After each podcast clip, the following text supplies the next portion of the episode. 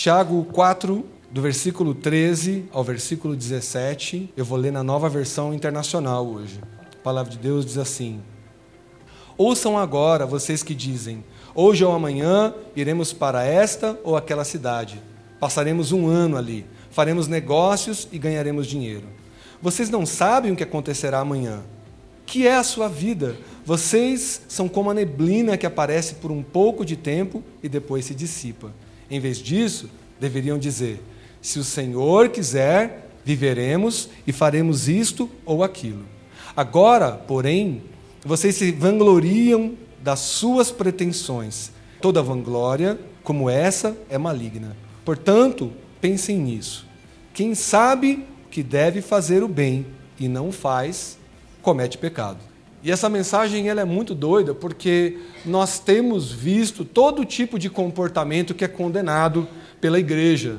A gente acabou de ter nosso workshop em fórum de sexualidade e é incrível como as pessoas estão ainda atrasadas no pensamento, como a igreja cristã está atrasada. O mundo virou, várias coisas aconteceram e nós ainda estamos pensando numa série de coisas que não nos leva a lugar algum. Nós somos pecadores. Tem gente que fala que Sodoma e Gomorra foi destruída por causa do pecado sexual, gente que não estudou a Bíblia.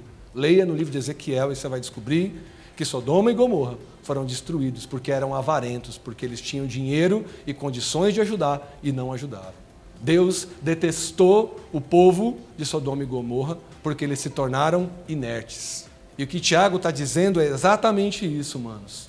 Se vocês sabem que há um bem para ser feito e vocês não fazem, vocês cometem pecado. Estamos falando aqui de um pecado complicado chamado inércia. É um pecado que te dá preguiça de se manifestar como igreja. É um pecado que reside no mais íntimo e no mais profundo na alma de um cristão maduro. A Ada escreveu um sermão aqui chamado Brilho. Vocês facilmente perdem o brilho a ponto da gente ter a revelação no livro do Apocalipse, capítulo 2, versículo 4, que diz: Eu tenho contra vocês só uma coisa. Vocês deixaram o primeiro amor. Vocês deixaram a fome e a sede de se revelar para o mundo. E o mundo espera a nossa revelação. A palavra de Deus diz que é todo o mundo, toda a natureza, espera com uma dor doída. O autor usa a expressão espera com uma dor como se fosse semelhante à dor do parto. Isso é o que está acontecendo todos os dias, em todos os países.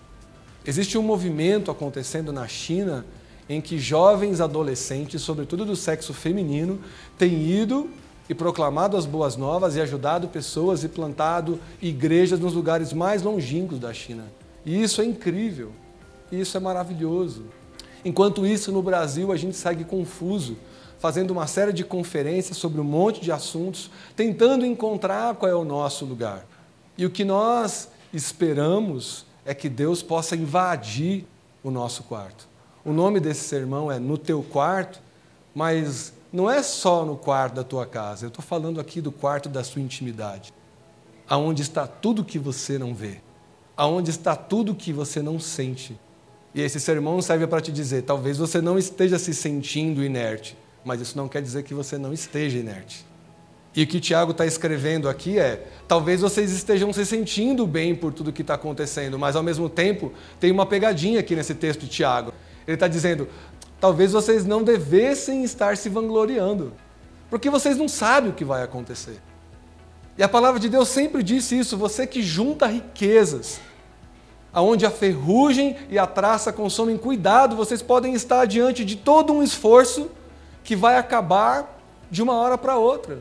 A Alanis Morissette escreveu uma música maravilhosa chamada Ironic, irônico, e fala de um homem que acabou de completar 68 anos, que está feliz da vida e morreu no dia seguinte. Por uma pessoa que esperou a vida inteira para fazer uma viagem de avião. E quando o avião caiu, as pessoas estavam procurando o sentido. Qual é o sentido de uma criança que nasce sem cérebro, eu te pergunto? Qual é o sentido de um bebê que nasce morto? E aí nós estamos nos vangloriando diante de um Brasil que padece um número horroroso, por exemplo, de analfabetismo funcional, Ver como alguns de vocês que fizeram duas faculdades escrevem me dá medo, mas a gente não sente. O perigo da desinformação, o perigo da inércia é um pecado, porque ele faz com que você sofra sem saber, ele prejudica o seu caminhar, na etimologia correta da palavra, ele desvia você do alvo e principalmente, ele faz com que outros sofram. E aí a pergunta é: mas como assim? Eu não estou fazendo ninguém sofrer. Eu não estou prejudicando ninguém. Podia estar tá roubando, eu podia estar tá matando. Mas eu estou vindo na igreja todo domingo, velho. Eu estou dando uma oferta. Eu compartilho memes super legais com versículos. Eu estou antenado. Eu compartilho vídeo de pessoas que cantam músicas bonitas para que o coração das pessoas se toquem. Eu estou, na verdade, sou um missionário virtual, digital, no ápice do meu chamado. E nós somos dependentes da vontade de Deus. Nós somos dependentes de Deus o tempo todo, velho. E aí esse segundo trecho ainda em Tiago diz exatamente isso. Se o Senhor quiser, viveremos e fazemos isto ou aquilo. Agora, porém, vocês se vangloriam das suas pretensões, das coisas que vocês querem, das coisas que vocês constroem. Mas Tiago continua aqui, ó. Toda vanglória como essa é maligna. Por isso, pensem nisso. Esse é o sentido desse sermão. Quem sabe que deve fazer o bem e não faz, comete pecado. E para falar desse pecado que não é visível como tantos outros, para falar da inércia que nos atrofia, que nos deixa flácidos, nos deixa, na verdade, paralisados. Não é só uma inércia de não conseguir se mover, mas muitos de nós temos visto o sofrimento, a violência, a injustiça entre os povos, e a gente não tem feito nada, a gente não tem sido a voz daquele que não tem voz. E a gente não tem estendido a mão. E eu digo, a maioria de vocês talvez tenha muita dificuldade em conversar com alguém na rua, em ser alguém que presta auxílio para alguém que está em necessidade. A gente vê as pessoas jogadas na calçada e a gente fala assim: Deus tem misericórdia. O sentimento é bom, mas o comportamento não é. Por isso nós escolhemos cantar sobre Jesus. E uma coisa que é muito doida é que as músicas sobre Jesus são menos cantadas. Por quê? Porque elas doem mais do que alegram. Ele é o cordeiro que foi morto. Ele é o filho de Deus. Pô, não vamos cantar que ele foi morto também, né? Vamos cantar que ele vive, vamos cantar que ele transforma, vamos cantar que ele cura, vamos cantar que ele dá riqueza, que ele dá prosperidade. Vamos cantar isso. Ele não morreu, não. Ele não foi fiel, não. Ele não abriu mão de tudo, não, né? E uma poesia de um jovem da cidade de Brasília passa batido pela cultura popular brasileira, mas nos diz uma verdade incrível sobre o sol da justiça poder invadir esse quarto. Eu queria que você pensasse nisso. Eu queria que você deixasse, ouvindo essa poesia desse jovem brasileiro, foi uma voz importante dos anos 80 e 90 nesse país. E esse jovem escreveu um poema que foi é, reproduzido em todo o Brasil, acho que vocês vão reconhecer. Ele escreve um poema que diz assim: Quando o sol bater na janela do teu quarto, lembra e vê que o caminho é um só. Porque esperar se podemos começar tudo de novo, agora mesmo? A humanidade é desumana, mas ainda temos chance. O sol nasce para todos, só não sabe quem não quer. Quando o sol bater na janela do teu quarto, lembra e vê que o caminho é um só. A palavra de Deus diz que Jesus é o caminho, a verdade e a vida. E ninguém vem ao Pai se não for por Ele. Ele deveria ser o sentido de todas as nossas ações. Mas no íntimo do nosso quarto, o sol já não bate. Uma das maiores verdades bíblicas é que as misericórdias do Senhor se renovam a cada manhã. Eu já falei aqui para vocês que eu gosto de associar o cheiro do café que invade a minha cozinha todo dia de manhã. Quem me conhece sabe que eu gosto de fazer café na prensa francesa, artesanal. E na hora que aquela água quente cai com seus perfeitos 80 graus naquele grão torrado, o aroma que sobe me remete à graça de Deus. E eu sou grato a Deus todas as manhãs pelo meu café. Mas algo precisa anunciar a graça, algo precisa revelar para você pelo que você está de pé. Há uma expressão em inglês que comumente é muito perguntada. Às vezes você vai apresentar um projeto, vai apresentar a Urbana, por exemplo, e se eu for apresentar a Urbana, a pergunta que eu vou ouvir ao pé da letra, é What do you stand for? Que significa pelo que vocês estão de pé. Ao pé da letra é exatamente isso. E essa é a minha provocação para vocês. Vocês têm dormido e acordado todos os dias, todas as manhãs. Mas a minha pergunta é: por que vocês levantam? Por que vocês ousam começar um dia debaixo do sol e saber o bem que vocês podem fazer e não fazer? O dia é imenso e eu tenho tido sede de trabalhar para Deus, eu tenho tido sede de revelar a Deus para as pessoas. Mas eu ouvi essa música durante uma viagem e eu só fazia segurar o choro. Porque mesmo trabalhando tanto, no meu coração, eu queria que o sol invadisse, sabe? O meu quarto. Queria que ele fosse o sol que iluminasse os meus pensamentos. E Renato nos dá uma injeção de ânimo, ele está dizendo: por que esperar? Se a gente pode recomeçar tudo de novo. Manos, quando nós começamos a Igreja Sem Paredes, talvez acho que o nome, né, assim, mas a gente começou a falar: nossa, que legal, vamos fazer Igreja Sem Paredes, vamos. E aí o Brasil e o mundo começaram a me mandar cartas e-mail, perguntar que fórmula fantástica é essa, que ideia genial de ter uma igreja sem paredes, perdida lá, e a galera tocando violão, e a gente gravava os vídeos, e, sabe, viralizando mesmo. O Urbana se tornou conhecido na América do Sul inteira, nos Estados Unidos. Gente em 43 países acompanha o que acontece com essa comunidade de fé. Mas eu vou dizer para vocês: nada novo.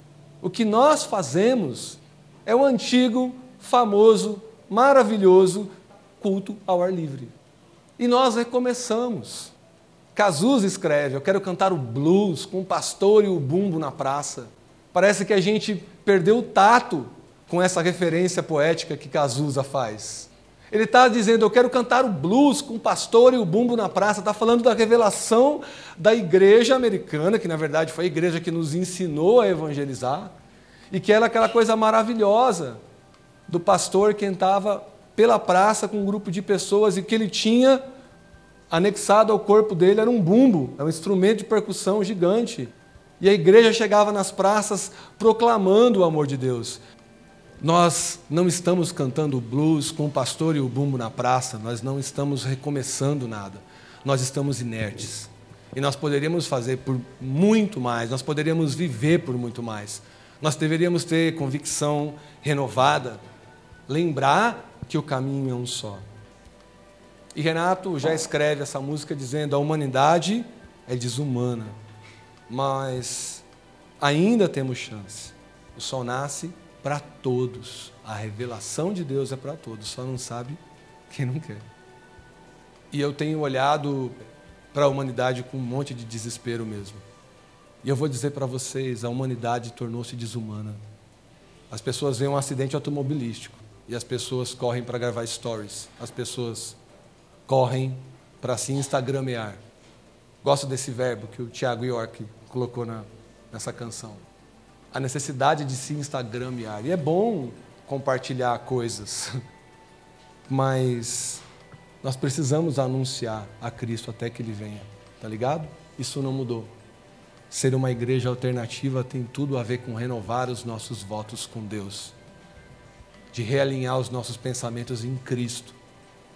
E que se essa igreja é conhecida por seus casais gays, se ela é conhecida pelos seus tatuados, pelos seus artistas, pelos seus usuários de drogas, pelos seus adúlteros, pelos seus promíscuos, pelos seus pecadores, ou por uma linguagem chula que às vezes me escapa, mas a verdade é que Cristo morreu por nós. Eu queria muito que o Urbana não fosse conhecido por isso, mas fosse conhecido pela igreja que é louca, apaixonada pelos perdidos. E que isso aconteça. E quem ouve essas mensagens via podcast, tem andado com a gente, tem mandado um, um salve lá de longe. Obrigado por vocês estarem aí. E eu queria mostrar muito mais, para que muito mais pudesse ser reproduzido. Gente tão querida em tantos lugares do Brasil. Gente que me enche de esperança. Gente que aprende à distância. E as revoluções estão acontecendo. Tem um doido chamado FP, e ele é um, uma das almas mais incríveis que eu conheci no caminho. E há uma igreja que é a igreja irmã do Urbana, que é uma igreja que vocês precisam conhecer, que chama-se Local. E é lá em Fortaleza. Quando vocês forem, ao Ceará para passear, passem por lá, escutem, ajudem, se envolvam com essa galera. A minha esperança é que o Brasil se mova. Isso não é para ser uma mensagem pesada, mas isso é para tirar a nossa inércia. É para permitir que o sol da justiça entre no mais íntimo, nesse lugar não visitado da sua alma. Quando eu digo para vocês, orem, busquem a paz, o que a gente quer é que você visite esse lugar não visitado, onde está totalmente consumido, totalmente sucateado, totalmente abandonado. Talvez essa mensagem seja um alerta: leia mais a Bíblia, busque mais a Cristo. Esse sermão está acabando. Mas por que esperar se você pode começar tudo de novo? Agora mesmo. Rever os seus primeiros passos com Cristo. Ficar doido para alcançar alguém passar algum tempo proclamando a palavra de Deus num lugar onde ele não chegou. Eu vou citar para vocês de novo. Amanhã que eu passei sentado no chão na porta de um importante supermercado aqui da capital sul-mato-grossense. E eu passei toda a manhã sentado no chão tocando violão, anunciando a Cristo, cantando só os louvores conhecidos. Cantei harpa, cantei cantor cristão, cantei inário, cantei as músicas mais conhecidas, Diante do Trono, Aline Barros. E eu falei, nossa, vai ser muito legal a experiência. O percentual de cristãos, entre aspas, evangélicos aqui dessa capital é altíssimo. Mas naquela manhã, eu toquei aquele violão a manhã toda e as pessoas não sorriam para mim nem acenavam. Elas me jogavam moedas de 25 centavos. A humanidade é desumana, irmão. Mas ainda há tempo de que algo aconteça. E o sol nasce todos os dias e nasce para todos. Só não sabe quem não quer. Pensem nisso. Quem deve fazer o bem e não faz, comete pecado. Que a gente aprenda com isso. Lembre que o caminho é um só. Não tem outro jeito para a salvação do mundo. Jesus é o mesmo ontem, ele continua sendo hoje e ele será para sempre. Mas ele não será ninguém enquanto ele estiver enclausurado no nosso quarto. Que Deus nos dê direção para a vida, que a gente possa se alegrar na esperança que vem nele, que a gente possa se mover, que a gente possa ser a resposta das orações que estão sendo feitas nas ruas, nos hospitais e nos cárceres, em todo lugar onde há dor, mas não há resposta da igreja. Amém?